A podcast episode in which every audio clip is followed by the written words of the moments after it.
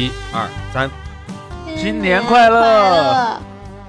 感觉很没有默契啊，怎么回事？不是没有默契，这是延迟。对，好的好的，也不在一个空间里嘛。对，可以。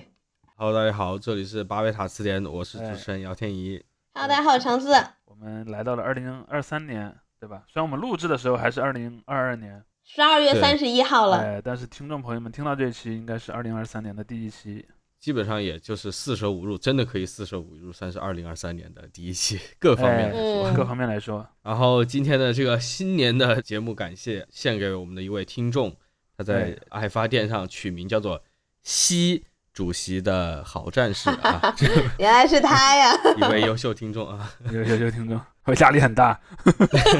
对，主席的众多迷弟迷妹之一，OK，独为看来是。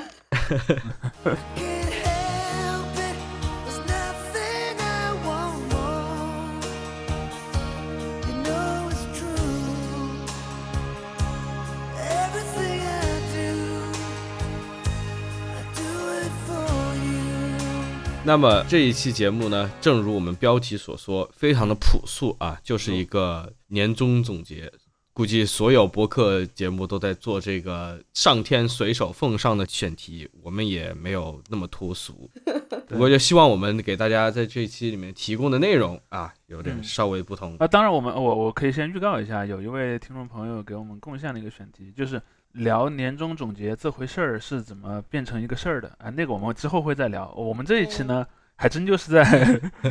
在很做这个，就对，就是年终的一个总结的东西吧。嗯嗯嗯。那要不咱们就先说一说这个过去一年啊，我们接下来就把眼光放在互联网空间，我们在互联网空间里面的一个整体印象嘛。因为大家也这段时间，至少这一周里面也看到了各个一些，无论是国内外啊媒体他发的一些所谓的。呃，年度大事年的回顾，对吧？哎，或者是年度关键词儿这些内容，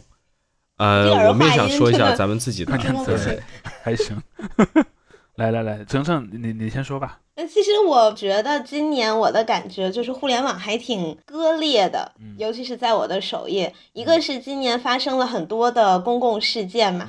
从什么唐山啊，然后到呃上海。呃呃对，然后到丰县，然后到年末，咱们整个的这个大转向什么之类的，就是有很多和我们的生活息息相关，或者或至少是发生在我们可能力所能及的范围内的很多公共事件。然后关于这些事件呢，大部分人的反应都是气愤，或者是为受害者感到难过，或者是一些比较负面的感情吧，就感觉是好像挺灰暗的这么一些事件。嗯，但另外呢，也有在我。关注的另外一个像 A C G 啊，或者是二次元这种 领域，今年又出现了很多很优秀的作品，然后包括像《灵能百分百》，然后呃《间谍过家家》，对吧？就非常火，优雅成了那个年度弹幕。然后还有《啾啾的石之海》，然后等等，今年出了非常多优秀的作品，然后也有很多搞笑的瓜或者是什么的，就怎么说，就也有很多梗吧。所以大家今年在那个范畴内又很开心、很快乐，在享受这些东西。所以就是我，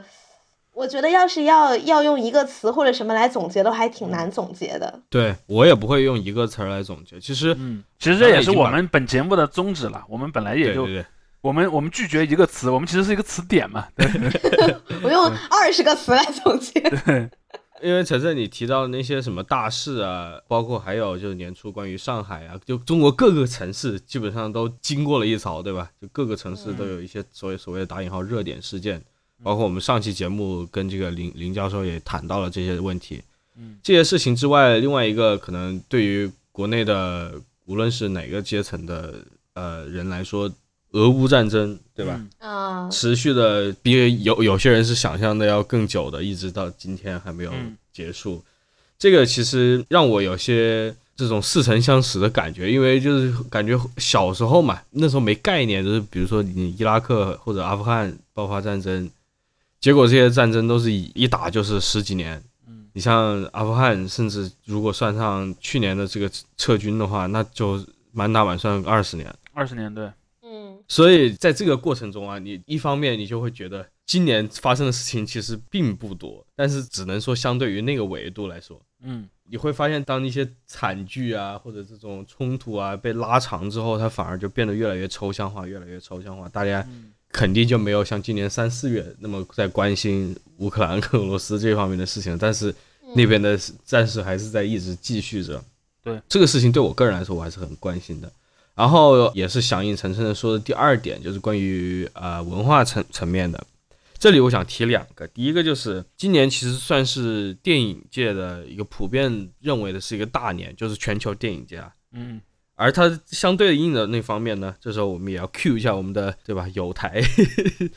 反派影评，他出了这个一系列节目，对吧？我们听友至少都是非常熟悉了。他聊这个中国电影，就是非常悲观的说，中国电影基本上就是完蛋了，对，市场也没有了，什么也没有了，呃，芯片也很少。我所以我就说，这个是相对的这个全球的这样一个电影大年。另外一面，其实就是我之前也有在做过电影相关的工作，包括我自己读书的时候也去研究关于中国电影产业这些发展。嗯，我其实觉得就是一方面是世界电影呢，它进入了一种这种奇怪的一个多元化的一个时代，就是产生了一种多元化，就很多很多的这种主流电影啊，其实并不适合主流观众了，在我看来。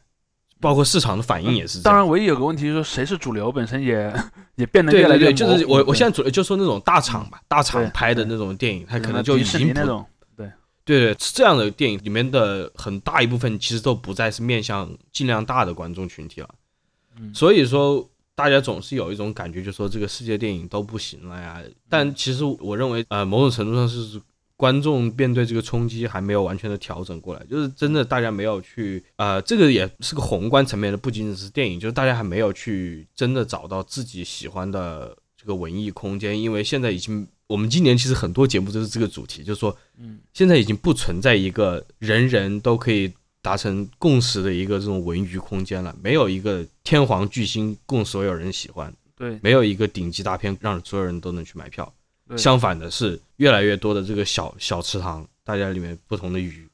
对，就类似于一个湖吧，对吧？那个湖水面下降了之后，就露出很多块小小的那个湖底的石头。对对对对对对。当然，这是一个非常对，嗯，这在我看来是个非常有趣的发展。我也想看这个发展往后是什么情况，因为大家都知道现在这个市场情况确实不是很好，而电影产业作为一个产业，它又是跟经济是紧密高度相关的。对对对对，我就看过几年吧，看过几年世界又是什么情况吧。当然，我我对刚才你说那点，我就想争论的一个点，就是说，为什么过去人们老说啊怀念那些 good old days，但是过去就会有一个问题，就是说，你认为，比如说过去是一个大家有共识，比如谁谁谁是巨星的某一个年代，但其实在那种年代里面，比如说不同的族群之间的代表性本来就很不平等，比如说有一些群体的人，他在那个年代他就是没有登上大舞台、登上电视机、登上大荧幕的权利。呃，举个例子，比如说你可能想到五十年前的电影明星全是白人的帅哥美女，对吧？但可能那个时候亚洲人或者说什么非洲裔，他他演不了电影啊。也许搞不好演个什么路人甲还行，但是你很难想象成为当中的一个很重要的角色。包括大家都知道《星际迷航》里面很著名的那个，他在那个什么船员的队里面弄了很多亚洲裔和非洲裔的角色，而且还让他们之间有一些感情关系，在当时都是很受争议的。所以我觉得其实因为中国的网民在这一块儿还挺敏感的，就老是说，哎呀，为什么那个我在电影里看到的一个某某某，他是一个什么不是我喜欢的一个身份设定吧？其实你会发现，当然可能在美国，但也有白右不高兴了，但是可能他们反应还没有中国的有些网友激烈了。然后我我说一下我对过去的这一年的一个观感吧，我的一个观感是说。我有几件事儿我想提一下，刚第一个就是刚才那个天宇提到的那个俄乌战争。俄乌战争当然它对于俄乌两国自己的国民是一回事，然后对于这个世界上其他地方人又是一回事。但在其他地方，我想着重的提一下中国。其实我们，当我们之前也录过讲苏联的节目，那个没听过的那个听众可以听一下。然后就是在中国，它其实我认为啊，它引起了比在世界上很多其他地方都要更大的社会撕裂。就明明打的是俄乌，但是你会发现在中国的网民上就是。支持俄罗斯的有一群人，然后支持乌克兰的有一群人，双方都是对对方非常的不客气。直到今天上午，我还在网上看到很多这这方面的人在吵架，而且他还往往和别的问题耦合在一起。这是第一个。第二个则是说，我看到好多人在讨论，尤其最近几年，他是在讨论过去的这三年的防疫政策到底是怎么回事。因为有一种观点就是说，哎呀，其实之前也没有很严厉，是二零二二年的，就是从上海开始比较变得防疫变得变得比较严。那我觉得那样也不对，其实，因为早在二零二零年和二零二一年到二零二零年上半年，全国都普遍的有封城，这个肯定是我我相信不会有人敢否定这一点。但是在二零二零年上半年结束之后，到二零二二年的上半年中间，这大概一年多的时间，就是有二零二一年整年嘛，再加上二零年的一段和二二年的一段，大概一年多，接近两年这个时间里，其实在中国的很多地方是有断断续续的出现很多的那种准封城乃至全封城的情况的。只是说这里面涉及到也是一个跟我们经常讨论的互联网空间有个很大关联的一个问题，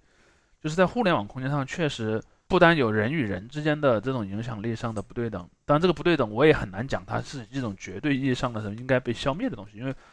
本身不管你想不想消灭，它天然就是有一种不对等的。与此同时呢，比方说区域和区域或者群体和群体之间的不对等，其实差别也挺大的。好比说像一些什么瑞丽啊、黑河啊。有一些那种边境地区、边境的小城，然后那些地方的人可能在国内的那些主流的社交网络上，可能也很少有那种很大的 KOL 是生活在这样的地方的。嗯嗯，对。然后而那那些地方的人，可能在本身他在当地那些人的影响力又不够高，所以，比如说很多人说，哎呀，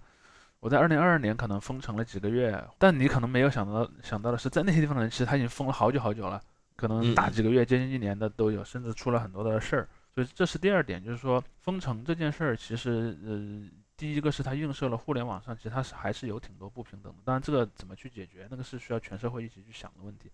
还有另一点就是说，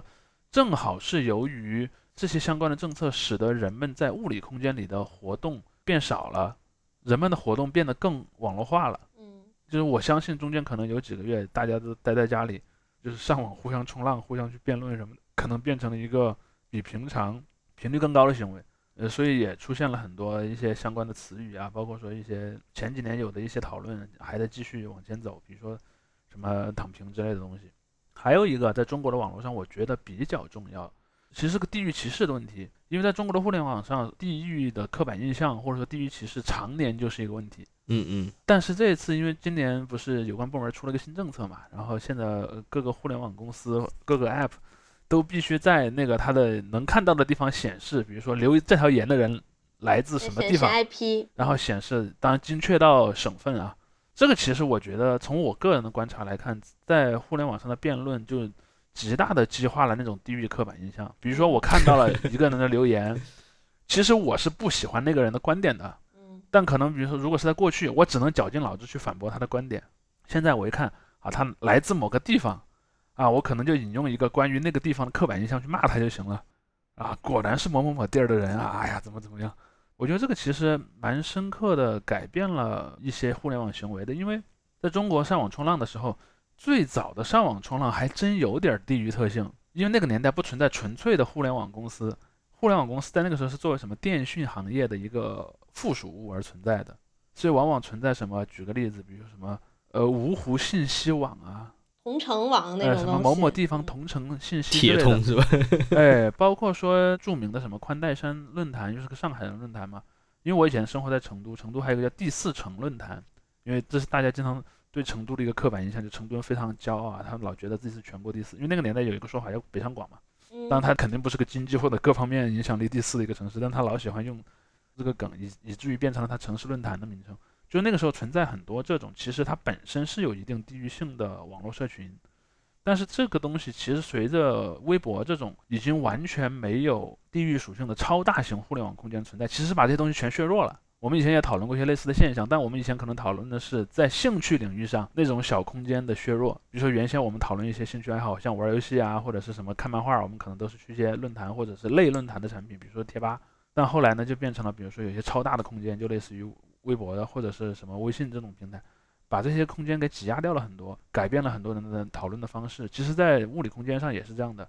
你说有了微博之后，那可能大家去你本城市的那个论坛就少了，可能你就变成了你有一个微博号，但你可能也会关注几个分享本地信息的博主这样子。而这一次的这个新的政策，其实又让互联网有一点倒回了那个之前的那个状态，甚至而且这个变得更结实了，就是你每一条帖子它都强行显示你。是来自什么样一个地方？所以包括也出现那个什么某某某地方上大分，某某某地方丢大分这种东西，就我觉得这是我今年观测到的互联网行为上比较显著的几个现象吧。当然，当我如果一定要让我说关键词的话，我反倒觉得互联网空间上的关键词其实是有一点创作力枯竭的 感觉啊。这个还真有点就是符合那种所谓内卷的定义，就是它已经进化到了一个在细节上不断雕花的程度，但是那个主干创新并不大。而且它确实有很多是生活化的内容。对我们之前也谈到过一些方言，它突破了它本地的一些限制，传遍了中国各地。我们今年其实见过好多这样的类似的一些，就是由方言或者这种硕普对吧演变过来的一些流行词，但是它肯定算不上这种可以总结年份的关键词。嗯，对。还有我刚才讲的例子就是什么呢？比如说有有很多人讨厌丁真，对吧？就围绕着丁真发明了很多表情包，或者是梗，或者是一些用谐音的方法写的一些笑话。但你会发现，他们所有的创意都是围绕着啊讨厌丁真的这么一个逻辑去去做的，各种什么一眼丁真。但我觉得这种的话，其实是有走向创作力枯竭的一个状态吧。当然，这也可能是各方面来说，本身你这一年其实真正的就，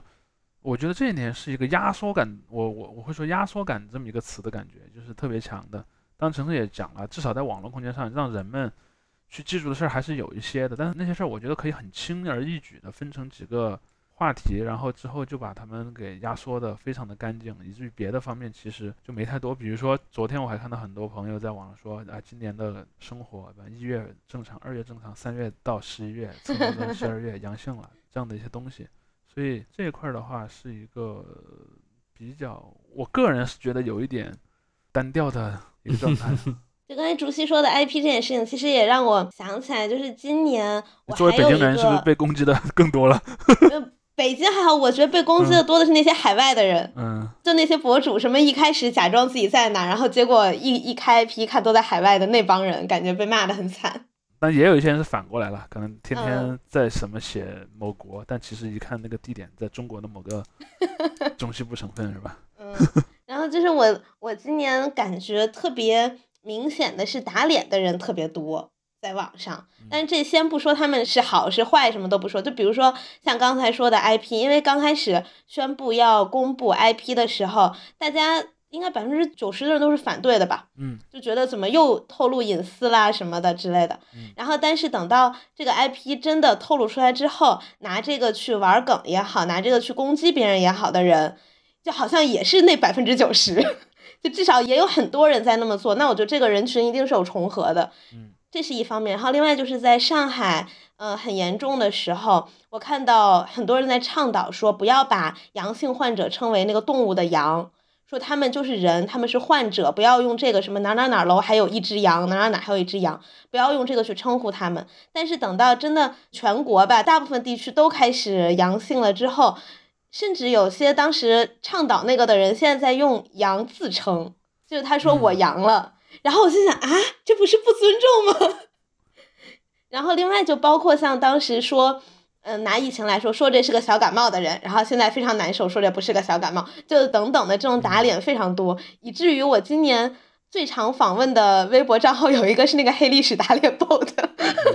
我就一直在看各种各样的戏什么的，所以我觉得这可能也是。因为今年发生了很多种比较动荡的事情，让大家有的时候立场会有一些变化吧。哎，我想先讨论一下这个刚才我们说到的“阳”这个词儿。其实我看了一下，在我们公司的同事群里面，各种其实也也还有挺多人会用。阳的 emoji 或者阳的那个来用，但我不会那么用，我自己我都会用阳性或者感染或者是之类的词，确诊之类的。确诊，嗯，对，但后来也不存在确诊了，其实就主要我就是问你有症状了没之类的。但是我想说一下，就是这个阳字在前后，我我认为它是有一些变化的，就是说，首先我其实不同意这个一开始说阳是一个歧视，或者至少我不完全同意。就是我我认为阳一开始就是用那个阳 emoji 来代表阳性患者的这么一个行为，比如说，因为因为它其实这个词有几个词性，一个词性是动词，就我阳了，嗯，这是一个句式嘛，但还有可以做名词，就比如说二号楼有两个阳，就是说二号楼有两个阳性患患者的意思，就是这两个东西，我觉得当他在做动词的时候似乎敌意没有那么强，但他用来做名词的时候敌意是强的，嗯。但我个人有一个观点是，很多人他可能也至少他不是一个特别主观意义上的敌意，他可能只是一个被动的。比如他为什么用用阳呢？我认为可能是有很多人，就是因为大家都知道，在中国本身常年就有这这种忌讳的这么一种传统嘛。就比如说某个字儿，它可能有不好的意思，或者说某个词，或者说某个谐音的东西，它可能有一些不好的东西，我可能就会用别的东西来代替它。这在整个中国史上是非常常见的，包括说什么皇帝的名字啊。对吧？某种什么疾病的名称啊，或者是某些和下三路相关的一些词啊，就经常有。但我发现一个很有意思的事儿，就是在古代，这种行为其实大部分时候是通过转音来实现的。就比如说，对，就阳性转音呃呃，就是读音那个音嘛。就是说我对某个东西比较敏感，我就把它换成一个读音和它类似的一个词。因为那个时候其实笔谈是很少的，嗯，主要是口头交流。所以说你换一个谐音字其实没什么用的。当然，如果是书写下来的文本，它可能就会有一些书写的避讳方式，比如说什么，就像大家都知道《红楼梦》里面说的，那个林黛玉写她父亲的名字那个字吧，会故意少写一笔，就是为了避讳，这种也是有的。但我想强的是，那个就是少数了，因为会书写的人是少的。而现在你看，因为大家是打字的变成主流了嘛，所以你看那个 emoji 那个“阳”和阳性的“阳”其实是同一个读音来的，但它是不同的字，甚至我我都不是字了，甚至我已经是一个表情符号了。它其实就变成了这么一种转变的东西，但是我觉得它里面的心理模式是一样的，就是避讳。很多人他可能就是觉得这是个不好的东西，我不要直接说。所以这一点其实让我挺惊讶的，就是，嗯，我个人一直有刻板印象，就是说我一直认为中国的这一代的也不能叫年轻人，我觉得经常因为年轻人这个概念太模糊了。我粗暴的说吧，就是改革开放之后受的这种公立学校的这种义务教育，然后长大的这这批孩子。我总觉得这批人应该没有太多人再去相信你。比方说，我说一个什么话需要避讳，然后因为我按理说他们应该是无神论者，但从这一轮觉得，我觉我觉得里面其实还是有大多数人就有，也许是潜意识层面，可能比方说你去问他，你为什么用这个字代替这个那个字，他可能都不会告诉你我是有这么一种避讳的意识，但他可能潜意识里多多少少受一点影响的。我觉得这是一个非常有趣的东西，所以这就说回到我刚才说的主题，就是说，我不认为用“羊”这个字。他是说他要故意去攻击那个患者，他很有可能是出于自己的一种对不吉利的事情的一个回避来来来说的。当然，因为任何的那个敌意不是主观的这一方决定的嘛，而是那个被说的那方决定的。比如说，你说哎，我在说一个什么 N word，但是我没有恶意啊，但是一个一个黑人朋友说对不起，我听来就是很不舒服。那那他他可能有那个权利嘛？我想说的是，当阳在作为名词去指阳性患者的时候。我设身处地想了一下，如果我在那个语境下是个患者的话，我可能还是会很不高兴的。嗯，就有一种什么呢？就有一种那种什么中世纪我的村儿，然后那个变成麻风麻风病村的那种感觉，就是人们就有点唯恐避之而不及的这么一种状态。当然，我认为在十二月整个的这个政策调整之后再这么说，我觉得他敌意就变得更弱了，而且很多人其实是用来自称而不是用来称别人了。嗯，比如说我阳了。或者说，你告诉一个你平常私人关系就很好，就是你非常确定对方不会被你得罪的人，你去问他怎么样阳了吗？在这个时候的话，我觉得就没有之前那种指一个人是阳的时候的那个意义在里头了。而且确实这段时间没有人去说谁是一只羊两只羊，就是这个对，不仅是羊，是还有这个只的这个地方嘛。对，因为但这个还有另一个问题。还有另一个问题，这个问题就比较隐秘。这个问隐秘在哪儿呢？隐秘在于在过去的这二十多年的中文互联网上的这么一个民族主义建构里面啊，因为有两层嘛，就所谓的中华民族建构和这个汉族建构。在汉族建构当中，就是有一个所谓的两脚羊的这么一个，嗯嗯，一个一个故事嘛。这也是那个南北朝时期的一个东西，就就说那个时候战乱当中有很多人就说。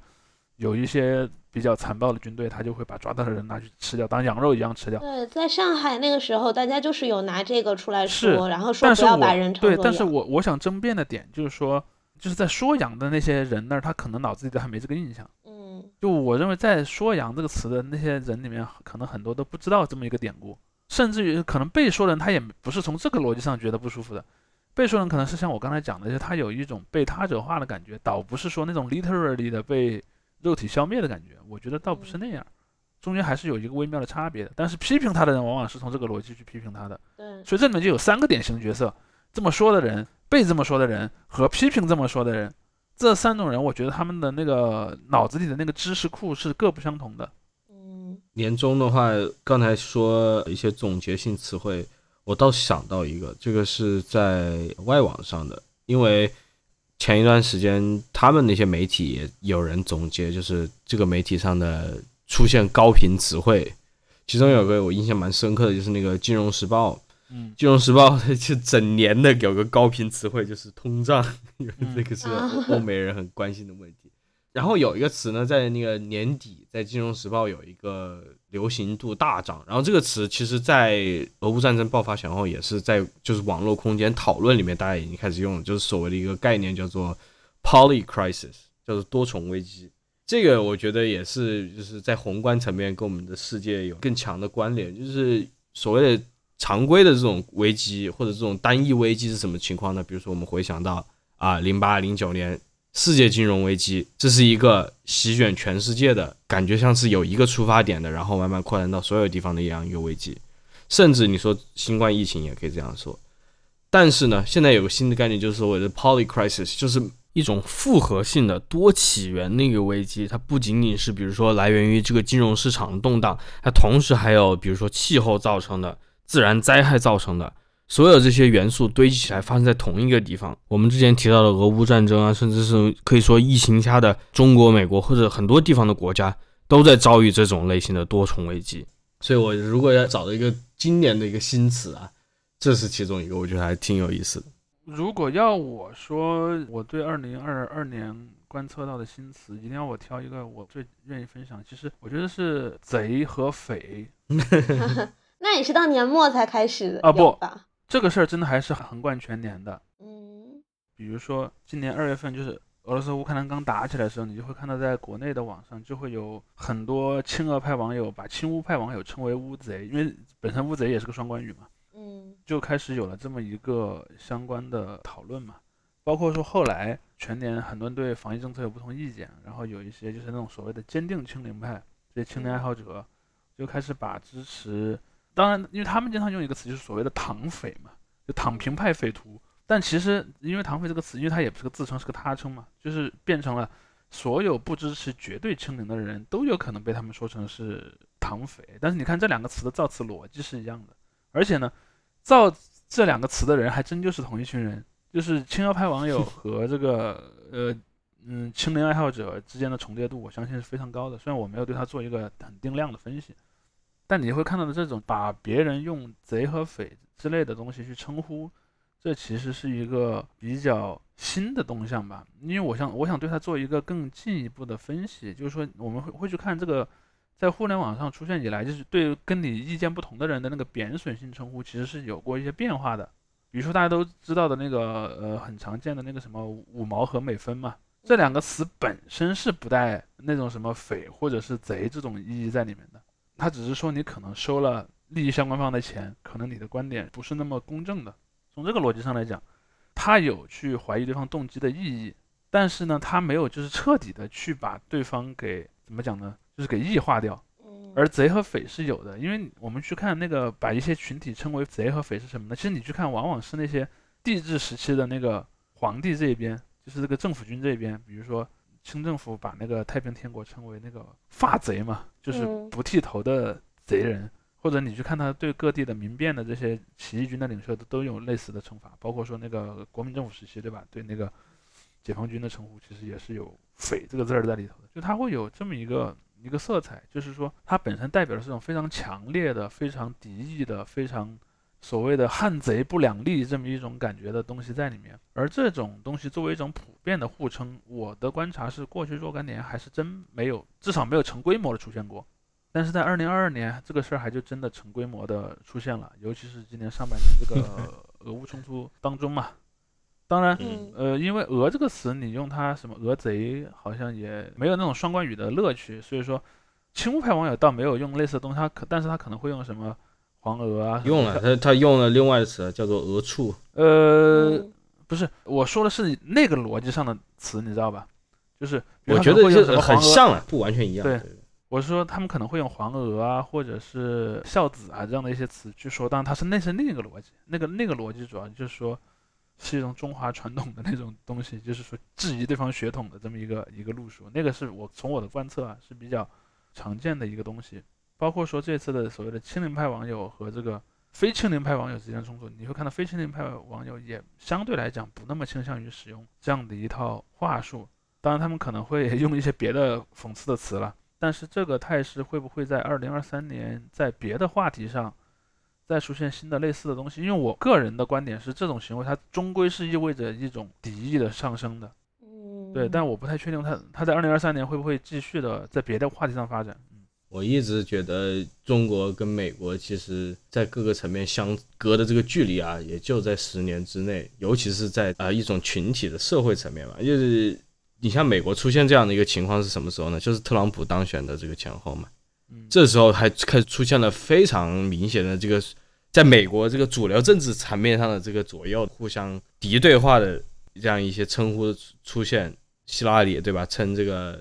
川普的投票人叫做 deplorables，就是这些可憎的人、可比的人。然后另外一边就是称这个左边叫做 liptard，一个侮辱性的词汇，去说这些人智商不行。包括这个用词 NPC 嘛，说这个自由派没有独立思想，全部是被这个什么犹太财团脑控了，能不能？就这样的东西，在一五一六年在美国横行之后，到现在其实一直，甚至还有一段人时间，大家在说美国这个爆发内战的可能性什么的。我觉得敌对是肯定会有，但是随着这个时间的推移，很大一部分人他其实会回到中间的地方来。一方面啊，一方面是这个语言的这个攻击性它本身会稀释；另外一方面就是人本身群体还是会往中间归类，然后它极端的当然会更加分割。所以我觉得在国内可能也会遇到这样一个情况，而且真的随着时间推移，很多事情在这些人的身处的一些情况也会发生改变。包括上一集也提到了，现在身边有很多。呃，老人去世啊，或者这种医医疗资源非常紧张等等，你等，也许真的过一年之后，这个情况不再那样的话，那对于很多人来说，这个事情完全就失失去了那种切身的一个体会，他甚至也找不到一个非常好、合理的一个途径去把自己的这种情绪调动起来，他没有理由再去说那样一个话，也许他会在别的一个地方找到一个机会了，但是就是至少在这个问题上面，他这个波动的可能性还是很大的。嗯嗯，我看到，因为我的。就是我，我忘记之前有没有说过，就我的首页有那么几个人是分成很极端的两派的。然后我看到那个所谓的唐匪的那波人，他们会管就是清零派，除了叫什么防疫爱好者呀、风控爱好者呀之类的，他们会用零匪这个词。哎，是。我最近也开始会 使用这个词，我觉得这个词挺好笑的。而且他们是把它转成人名了嘛，唐飞和林飞，然后就导致我一开始看的时候，我说这是哪个新的网红吗？我为什么完全不知道这个名字？这个事儿其实也挺有意思的，就是说人们开始去非常积极的把这些词转成谐音词的时候，你就其实可以看出来这种怎么攻击性的一个稀释了。其实不，我觉得不全是攻击性的稀释，还有另一个就是说这种规避审查也有。对，规避审查这件事儿已经被。深深的内化进了他们的心里，嗯嗯，就是你会经常看到有个什么，有个人说，哎呀，我是想给 ZF 提意见的，但是现在网上 S 的太多了，然后那个就是删嘛，或者说那个对，我我不想被我不想被 FH，我不想被封号，然后类似这样的，就我经常看到有些人发帖都这样的，然后就会有人嘲笑他说，你那提那么多要求，你能不能把你的要求说明白了？对。这个我觉得这块也挺有意思的，就是我很少跟人讨论政治问题嘛，我对这块也不是很感兴趣。然后我有时候就会说，我说什么政治怎么怎么样，然后我就会打汉字，就我全部都用汉字。然后就有人说，你你这个真的是可以打的吗？对，就说你别害我号被炸。然后我说政治这两个字为什么不行？这是一门学科呀，这两个字为什么会被封？然后还有我看到还有人用糖果的 emoji 和那个。飞的 emoji 来代替唐飞，对，然后我我一开始想说，现在连唐飞都不行了嘛，但我后来看好像也不是不行，他们就是自觉的把它又加密了一层，对，也不知道为什么。但我觉得它是一个安全的思维吧。这其实，因为我们今天我们在录之前，我们还在讨论说，今天我们也是聊聊过去一年大家什么读书啊、看电影啊，或者各方面学习的一些。分享的心得，学到了很多这些话呀。呃，对，然后我我倒是想从另一个角度来聊这个问题，就是说，因为前一阵儿我刚好是在看有好几本书，当然那本几本书也不是很新的书了。说实话，我我现在往往反而是不太看特别新的书，我反而会从我自己的一些兴趣去找一些旧书来看。比如说我我前日在看那个詹姆斯科特的那个《不被统治的艺术》嘛，包括那个宋一鸣的那个那本《被统治的艺术》，那本也是最近几年引进中国，应该一九年吧。然后以及一些边缘族群的这种对他们的一些调查，比如说我前一阵看的一本关于福建的一个叫做畲族的民少数民族的一一本书，其实我觉得这个事儿就很有意思。为为什么我看这一系列书呢？其实里面有一个诱发点，就是大家老讲躺平嘛，嗯，或者今年还有一个词儿嘛，run 嘛，就跑路嘛，躺平跑路这样的一些词儿。其实这两个词儿绝对是构成斯科特的那个论立论的核心的。斯科特立论的核心就是说，但因为因为我们大我们大家都知道，在中国，至少现代中国吧，我们受的教育呢都是说啊，我中国是很厉害的，为什么呢？因为中国人从古代以来呢，就是这种武装反抗暴政的能力非常强，说啊，中国历史上发生过很多的农民起义。这样的一些故事，当然这个东西它其实是有受那种布尔什维克史观的影响，然后同时又有一种中华民族主义的这种影响。但是呢，我不管它是从哪儿来的，是受谁影响来的，但是它营造了一个现实，现实就是什么呢？他认为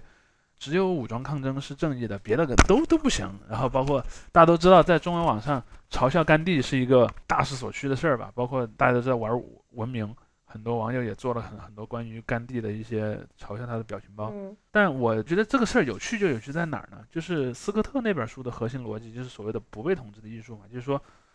当然他也不否认武装的抗争有用，但他说其实大部分时候的一些抗争是发生在不是武装的行为里面的，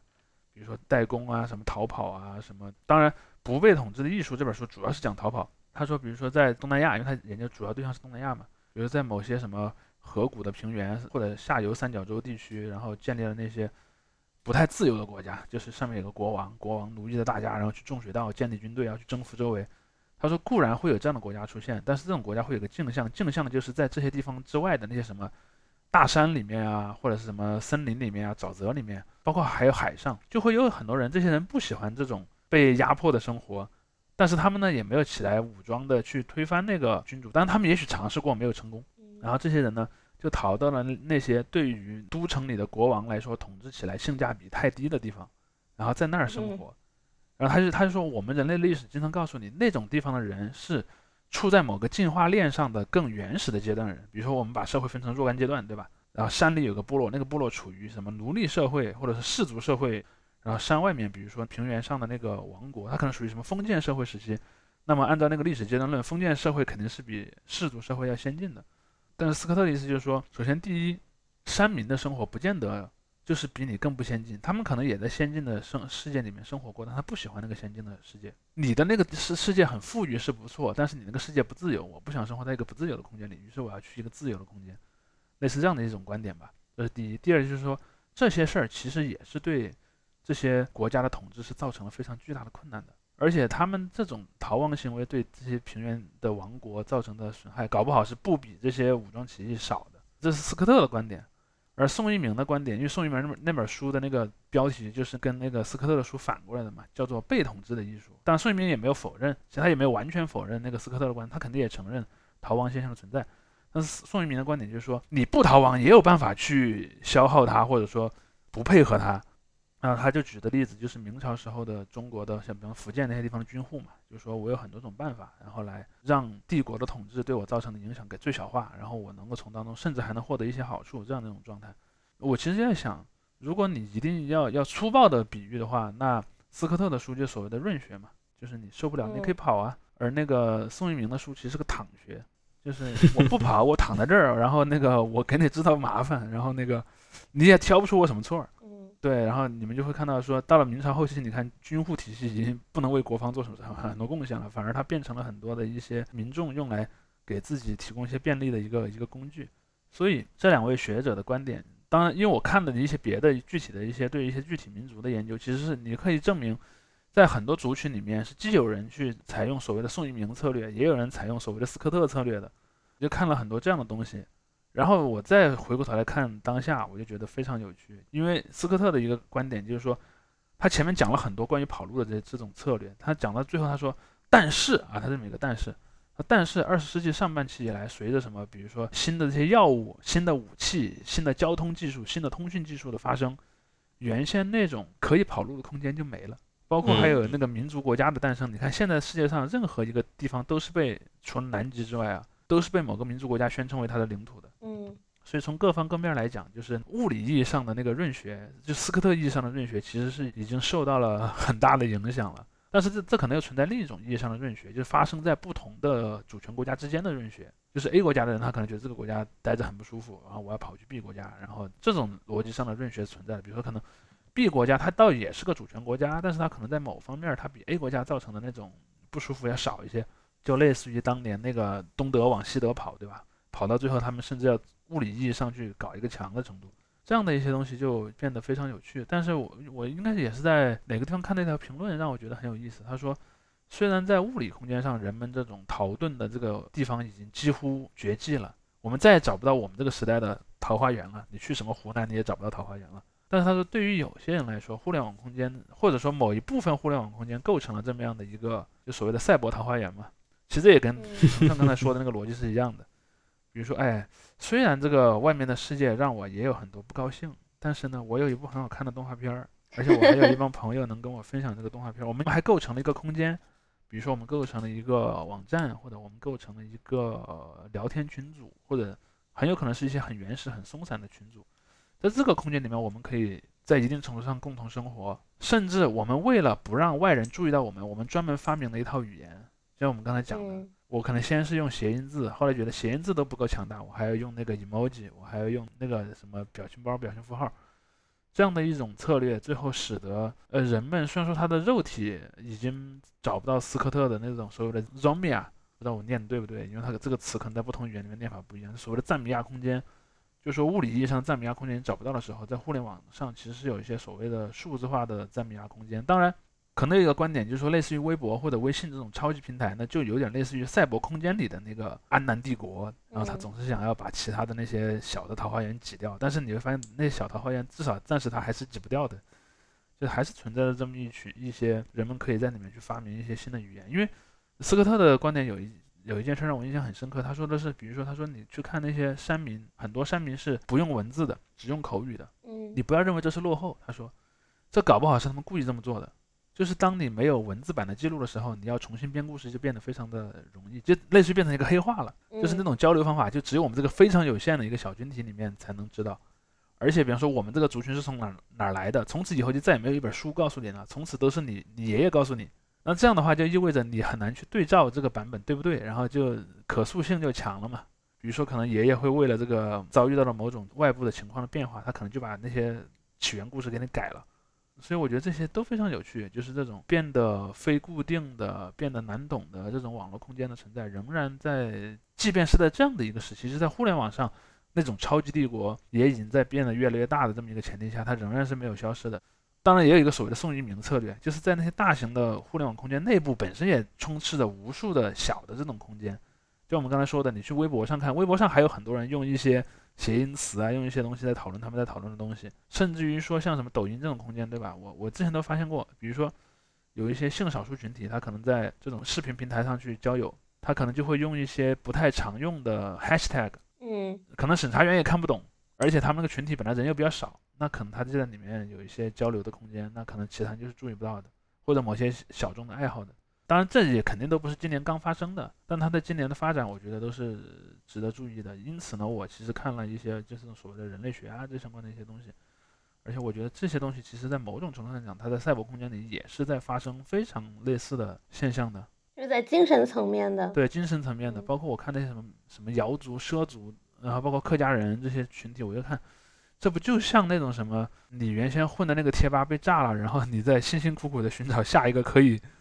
去生活的空间那种人一样的嘛？嗯，可能策略都是就这些策略是类似的，是的。那既然说到你们今年读的内容，读的或者看的，那晨晨你也来分享一下。我其实有一个有一个问题，我之前还有想过要不要在节目里聊，但既然今天有这个机会，就是咱们之前聊音乐的那期也分享了一些就全球各国的流行音乐等等的嘛。然后，因为我就是听日语的歌曲比较多，然后我也去年和今年在 QQ 音乐的年度歌手都是同一个叫 YOASOBI 的这个组合，然后他们去年的那个《奔向夜晚》这首歌也是涂了很很多榜，然后今年他们也出了很多很有名的歌，然后我在看好像是有一个整理的 YouTube 上播放量前几的 MV 的视频的时候，我发现是不是只有。在日本音乐圈还有乐队的姓名啊，或者说在日本音乐圈里面比较火的，可能至少有一半都是乐队，比如说有 S.O.B，还有呃棒棒鸡、Bank Number、胡子男、赛赛，然后还有今年刚获得呃唱片大赏的世世中。因为我除了听日语歌，也就听听中文歌嘛。但中文歌就就不管在大陆还是台湾，我都没有。感觉到有这么多乐队，但我不知道在欧美是怎样的。但我的感觉相反的，我的感觉是在中国，就是乐队这种概念吧，正在我反而感觉是有一种重新复兴的一个感觉。比如说，你今天会看到很多的这些所谓的流行歌手吧，他们会去翻唱一些乐队歌，包括说你去看那些视频平台上的一些网红歌。往往也是出自于一些乐队，当然可能你这里面有一个争论，就是说啊，有些老听众会说某某某乐队也能叫乐队吗？可能有些人就会说，只有某某某某些特定风格的人才能被称之为乐队，有些他根本就不能算，可能有人会这么去说吧。呃，但是如果我们不去纠结什么样的乐队才算乐队，然后就有有主唱有乐器这样就算。对，在这样的一个前提下，我反倒是觉得在中国乐队的文化还挺兴盛的。就是在过去的至少两三年吧，当然跟之前综艺节目像什么乐队的夏天也是有一些关系，但是我觉得也有另一点，包括我观测我身边的一些年轻的同事，那些什么，比方说二十二岁，然后刚从大学毕业，然后开始出来工作的这些小朋友，其实我发现去听 live house 里面的一些乐队，当然那些乐队可能就是那些我刚才讲的那些。中老年人，像我这个年龄的中老年人，有些啊就会有点比级的那种乐队，但是他们其实，在他们的生活里面，这个是构成一个很重要的一种，也是一种社交的方式方式。比如说，很多人会去那儿交交朋友，甚至谈谈恋爱什么的。而且那些歌，比如说告五人嘛，对吧？比如告五人贡献了非常多的网红歌，然后呢，我们肯定也可以说它是一个网红乐队嘛。但是他们也存在于很多榜单上吧。然后当然可能也有一些被我们称为，比如说严肃一些的乐队，比如说可能有一些。还真就是从什么九十年代末或者两千年左右活动到现在的乐队也还是有。我觉得从这个逻辑上来讲，包括我，我昨天还在看有几个我关注的音乐博主，像什么耳帝啊，有一些音乐博主在分享说，我的二零二二年度中文音乐排行榜，什么五十首歌、一百首歌这样的，我去看了，你看了一下，来自于乐队的比例还挺高的。我反倒觉得前些年不是有一些综艺节目把那个说唱这个类类型带火了嘛？嗯，今年我反倒觉得好像说唱音乐没有那么多，至少没给我留下很很深印象的啊。虽然那些说唱歌手仍然是 可能经常会出现在一些我网上去引起关注吧，但是新的很很那个什么的歌曲反倒不多，而且那种歌手形态的流行音乐人好像也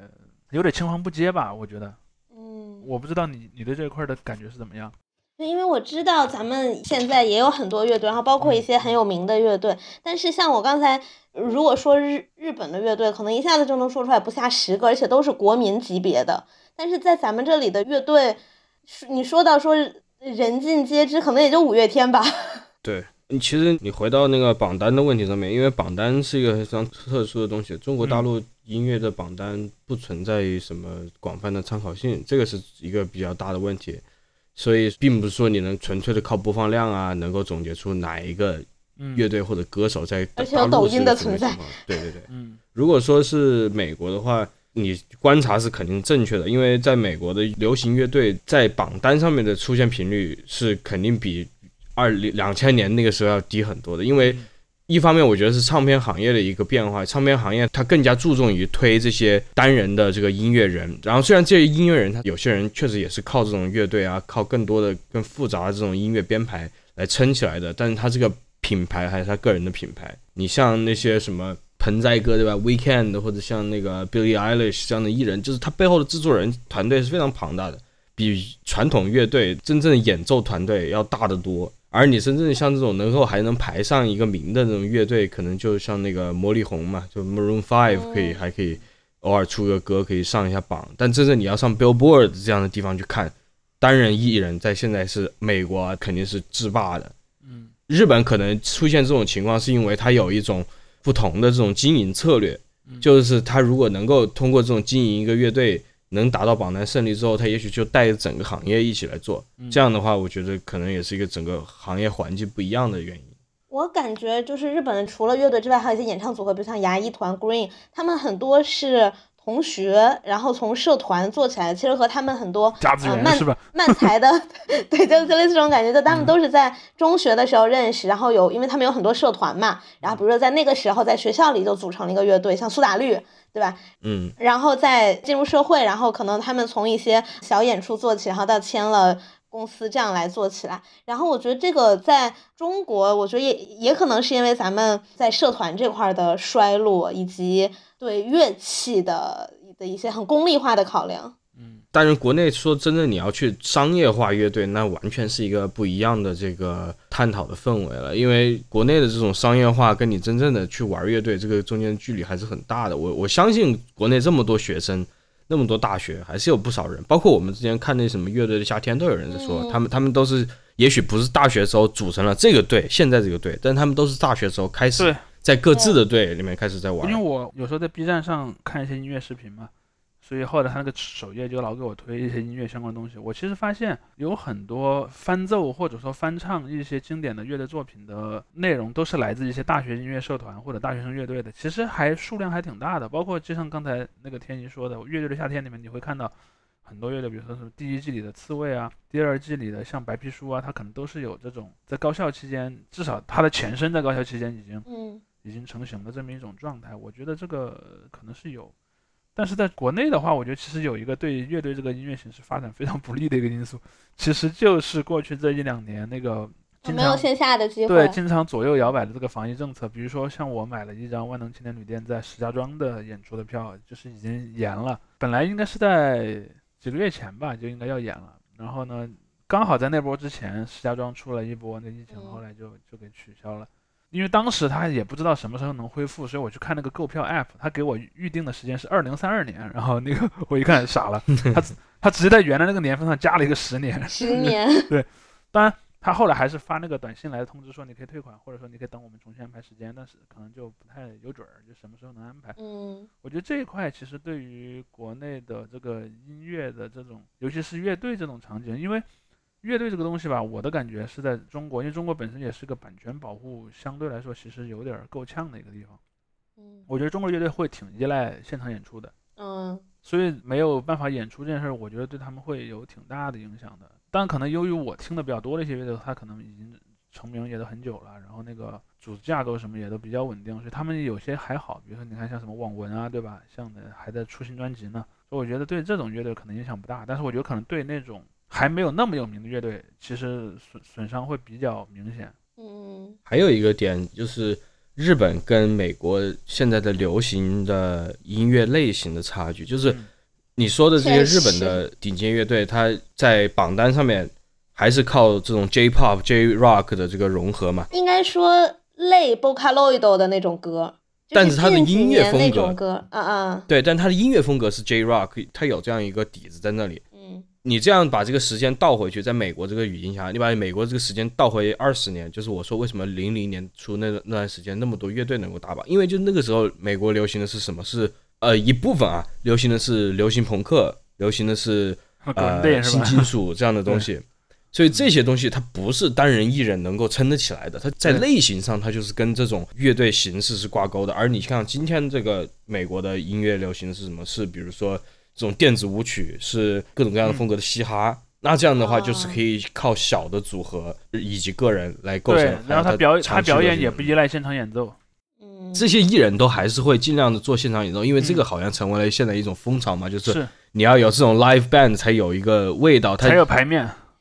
对他零几年那种，你像布莱尼那种，就是更多的靠演出者去跳舞，而音乐是更多是程序形成的这样一个氛围也已经过去了，就是现在有。做这些艺人年纪都比较偏大，你现在去看什么珍妮弗洛佩兹的他演唱会，他也是这个样子。但是你这么样的艺人已经变少了。我我突然想起 Westlife，对吧？过去一年好像还在国内一些平台上还还还直播有那个音乐会，对吧？我就突然在想，二十年后好像也再让他们去跳个舞，好像也够呛。对你像 boy band 这种，就所谓的这种男团形式，在美国一直没有真的火起来。你包括现在 BTS 花了那么大劲去在美国推。它也是，就是相当于把知名度推起来了，但它作为一个这种音乐形式、一种运营模式，嗯，并没有推广开。它还是一个，就是作为一个这种韩国特产的，对欧美更加国际化的韩韩国特产偶像团体。说白了，你看什么时候美国本土出现了类似的业态，它才能算对，但他永远偶像团体还是有，但就是都不大。我我是说，我说它成为一种市场上的很重要的东西，而不是简简单单是存在，存在的肯定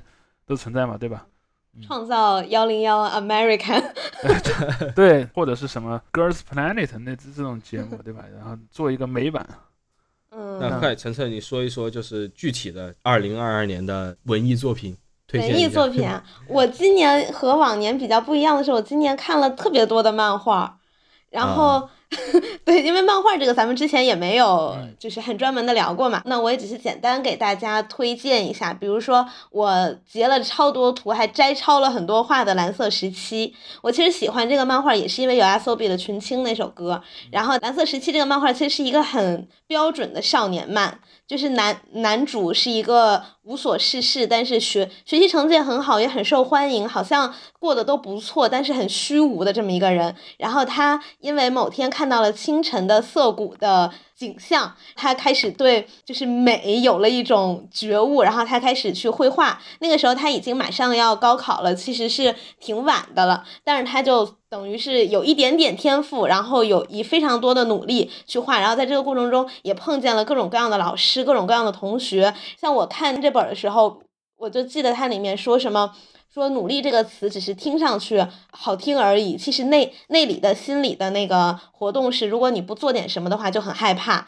因为知道自己没有才能，也没有能力，没有什么天赋，所以如果不努力的话，什么都做不到，所以才会去去努力。以及里面很多人说为什么会画画呢？说就是因为喜欢，等等这种其实很。怎么说呢？很老套的，很老套的少年漫的套路，但是就很戳我。然后你，你明知道他一定是会考上那个大学的，嗯，因为这是一个作者的自传，他就是对。其实你他今后的人生你都知道了。但是当时我在地铁上看到他真的考上了，然后上那个榜的时候，我激动的差点跳起来。对这个是我觉得非常有感染力，然后他的画也好，画面也好，都很棒，然后就非常推荐大家。然后另外，嗯。今年我还看了一个有点色情的 成人向恋爱漫，叫《汗皂焦香》，就是汗水和香皂的那个香味儿。嗯，它里面其实有很多香皂堂子的吗？不是，他们是一个，没有，它是一个香皂制造公司，然后男主是那个像策划员。对，就是反正就那样的角色，然后女女主从小就很自卑，因为她很会出汗，然后身上也有的时候会有一些味道，然后但是呢，男主就喜欢她的那种味道，然后两个人的初次相遇就是男主扑上去说：“我可以闻闻你吗？” 就类似这种，其实挺变态的，但后面在这么一个。很色情的噱头之下，它里面讲了很多，因为是两个成年人的恋爱，然后两个人又彼此都有一些内心的灰暗面也好，或者童年阴影也好，然后两个人一起去克服，用交流来解决事情，然后如何同居，包括像结婚的时候怎么对双方家人交代等等，我觉得这个和学生时期那种矫矫情情的恋爱就很不一样，所以看起来我是觉得还挺。就是如果说向往一种恋爱形式的话，我觉得这会是我觉得应该要有的相处方式。嗯，除此之外，我还看了像《Beast Star》，就是叫什么《动物狂想曲》。嗯，然后还有虚构推理，然后还有我我们新兴出的《蓦然回首》，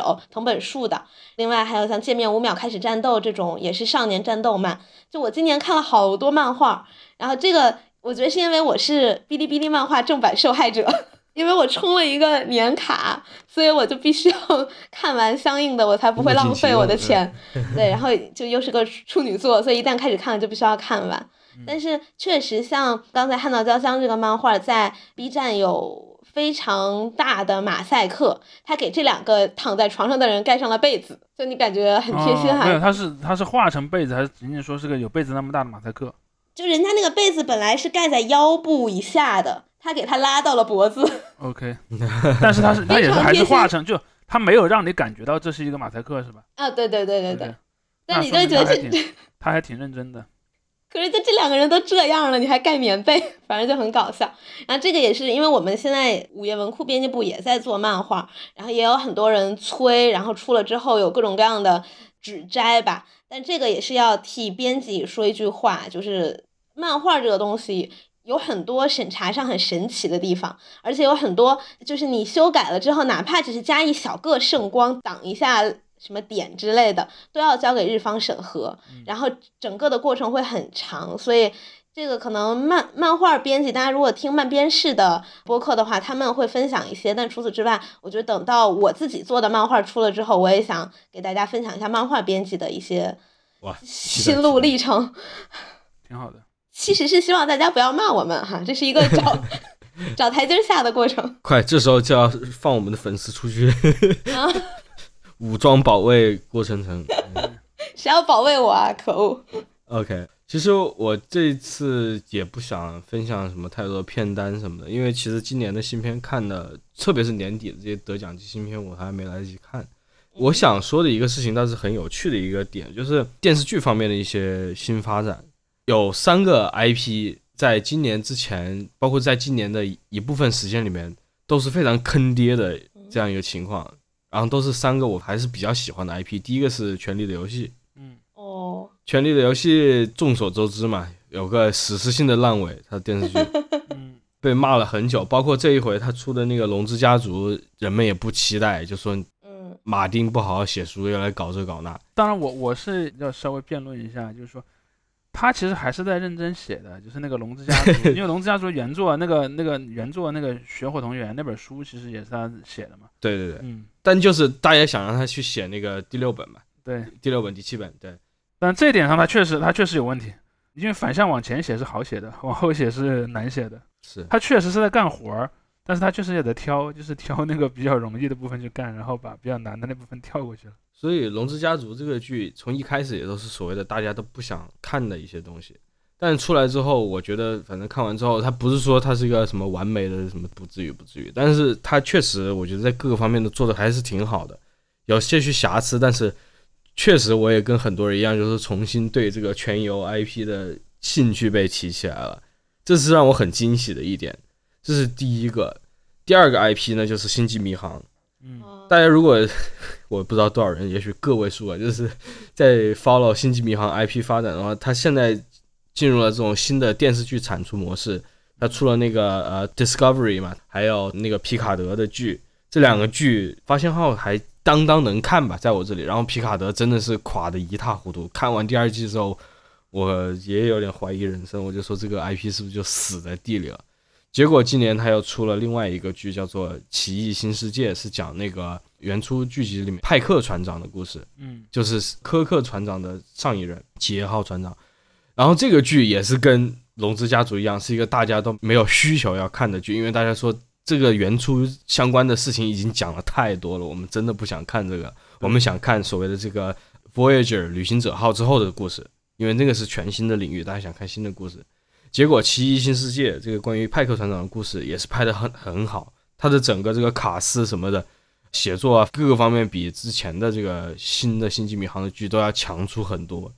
所以这个也是另外一个让我觉得很惊喜的。再就是上两个月播完的这个《星球大战》的剧，就是自从他这个后传电影以来，特别是第九部彻底垮掉以来，他的电视剧靠着那个曼达洛人稍微拉回去一点，但他另外的什么波巴费特之书啊，然后欧比旺啊这些剧，我也都跟着看了，我每一集都看了，我都看了之后也很很痛苦，特别是欧比旺，我看我觉得真无聊。结果他出了这个安多，又是一个前传故事，又是一个大家不感兴趣的内容。但是这个安多这个剧真的就是《星球大战》剧集里面现在拍的最好的一部，也是跟《星际迷航：奇异新世界》一样，比它同 IP 的其他剧集要强出至少一个档次。我是感觉那个什么好莱坞的这些什么迪士尼这种大厂，它现在好像都有点这种状态，就是说它可能有一些系列拿在他手里吧，他也他又不放弃，因为毕竟还是能赚钱的，对吧？就一直哐哐哐的往后拍，但是呢。它真正里面让人印象深刻的，或者说创作团队敢去在上面花一些心思的，反而是一些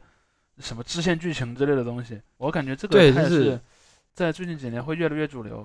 这我倒不一定会觉得这这么会主流，我倒觉得是个很有趣的巧合。因为这三个 IP 刚才提到那三个作品，《龙之家族》、《奇异新世界》跟《安多》的话，三个都是前传，三个都是起初观众并没有真正想去看的内容。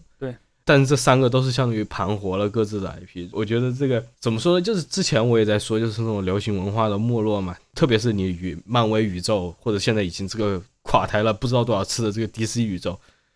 就已经颓势非常明显了。结果你会看到这时候今年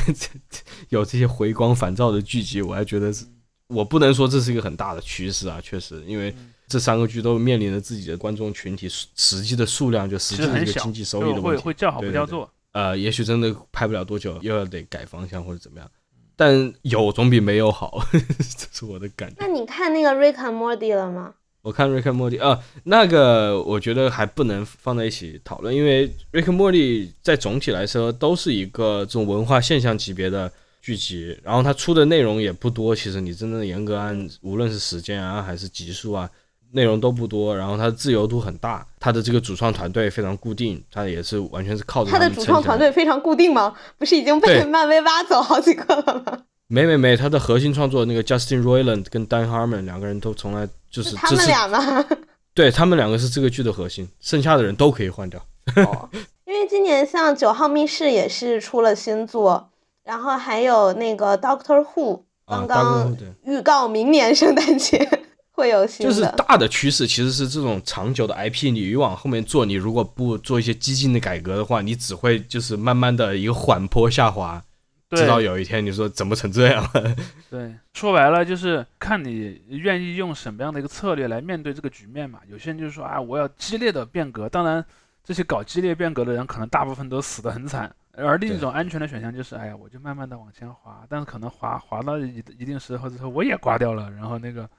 当然，这两个结局哪个更好，那是另一回事儿。对，说实话，刚才提到我推荐的三个剧，在真正的创新上面有什么太大的那个突出的点，我还觉得不算太多。它更多的还是就是把剧本写好，然后他是注意力比较集中的。他说我就把这个剧拍好，那 OK，他不去想那么多太多别的场外的事情。我觉得这个是成功的秘诀。对，那你看国产电视剧了吗？我今年好像真没看，我就看了那个呃我们聊的那个剧。四集的 六集就没了，然后，然后我试着看了一下《觉醒年代》吧，后来看不下去了，我就关。我最近被同事安利了那个《唐朝诡事录》，然后我快看完了。那个我觉得是你不能说它有多好，但至少它及格了。然后在在推理 也好，妆造也好，然后演员的表现也好，我觉得都是大概能打个七分吧，满分十分的话，那是我今年看的最后一部剧。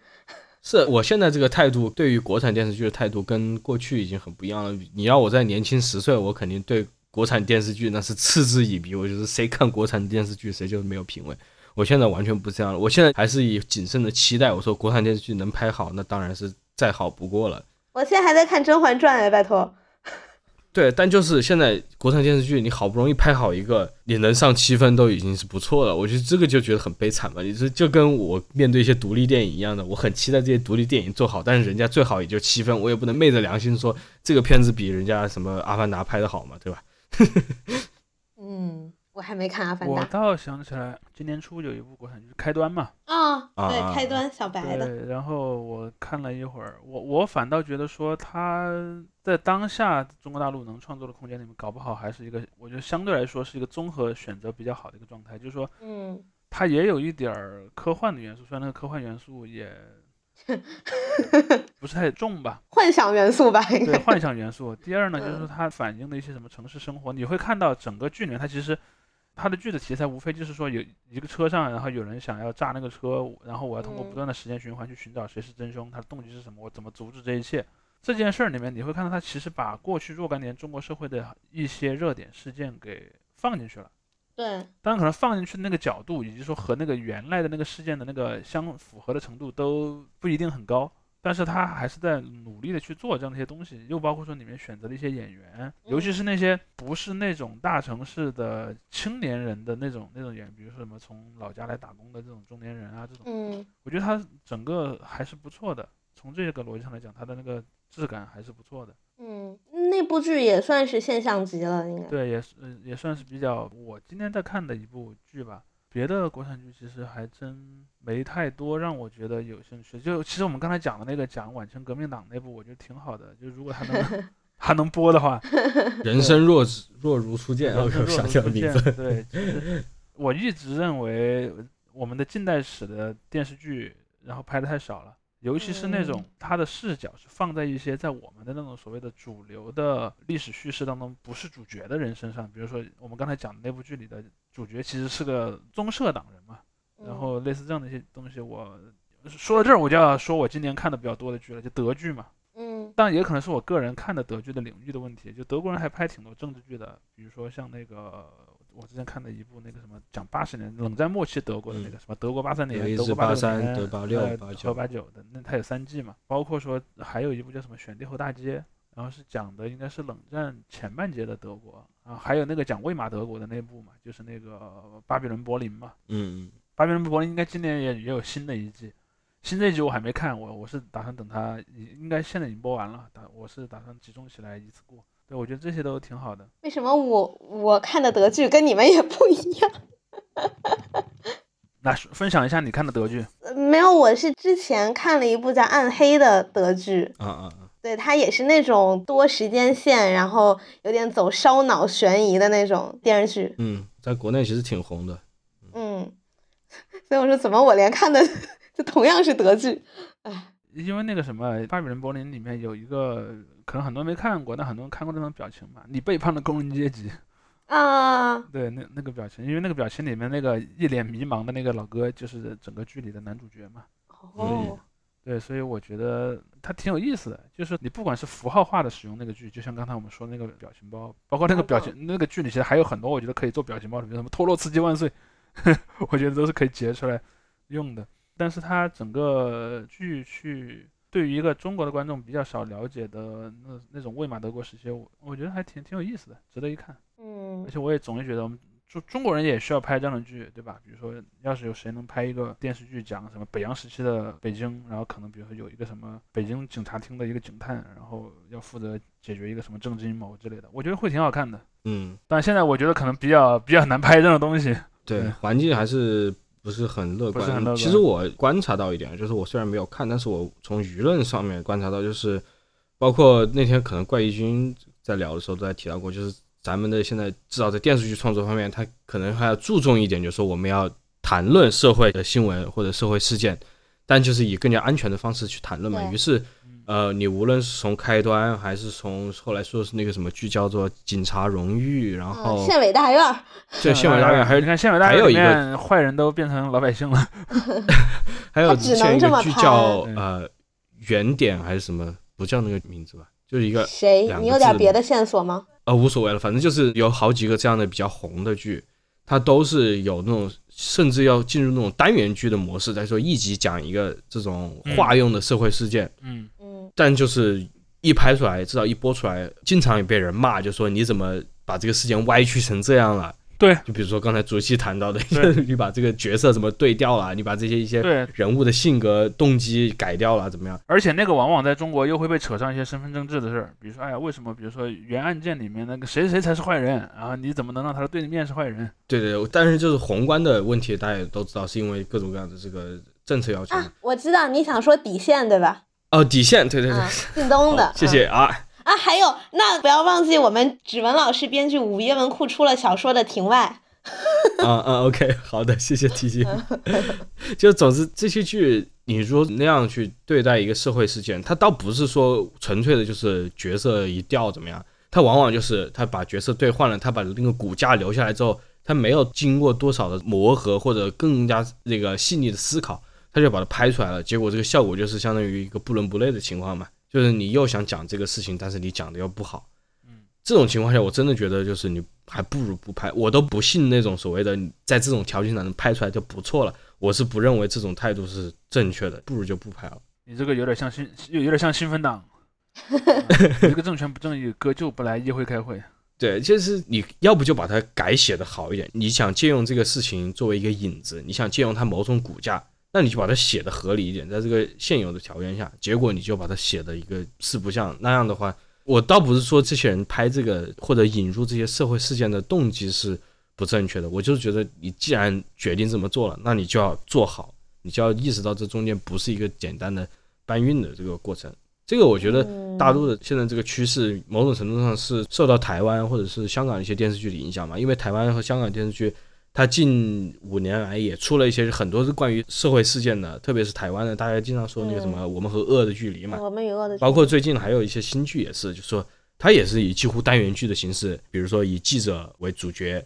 他把这些过去台湾社会经历的一些事情改个名儿，哎，拍出来给大家看。我觉得这个趋势也是值得鼓励的，但就是你必须在执行上要更加细心一些。那你觉得《沉默的真相》和类似《扫黑风暴》这种算是做到你标准上的合格了吗？《沉默的真相》我没有看，然后《沉默的真相》也是刚才我漏掉了一个，就《沉默真相》里面也提到了一个当时在新闻上面比较热的一个事件嘛，关于一个那个反正学校相关的一个社会事件，对吧？嗯，那个剧大家的评价就很好，我还虽然没看，但是我就可以想象它也许在某些地方进行了修改，但是它这个总的故事是合理的，在那个剧的那个语境里面合理的。我觉得这个对于观众来说还是最重要的。你在你一个剧的语境下面就出现了问题，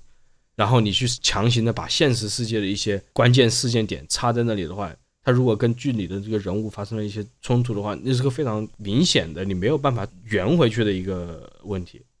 所以我就没看过，我只能说我相信《沉默真相》在这方面做的不错，骂的人不多。呃，就是我是看《沉默真相》那个电视剧，它其实它里面的大梗是地方的那种人把。幼女献给官员做性奴隶、性交易这种，然后这个我觉得你现在想想，觉得挺脊背发凉的，就这种题材什么的。所以那个剧场就停了 对，我觉得，我觉得他他能拍出来，而且那个剧真的拍的到演的呀，什么都相当好，以至于我今年看完《长夜难明》他的原著小说之后，我的感想是剧拍的真好。嗯嗯。紫禁城，我必须要说。嗯，没事儿，还是很好。他这个想法是很好的，嗯，对，所以是创作上这个关键的环节就在这里，就是你要把这个执行做好。就是回到我刚才说的那几个 IP 的那几个剧里面，故事是有的，你得把它做好。嗯，好吧。那还有什么最后的？哦，这已经不需要最后，这就是新年给大家的祝愿吧。嗯，我们这已经进入新年了，真正播出的时候。对，耶。好，那今天先到这儿。大家新年快乐，发大财！OK，谢谢。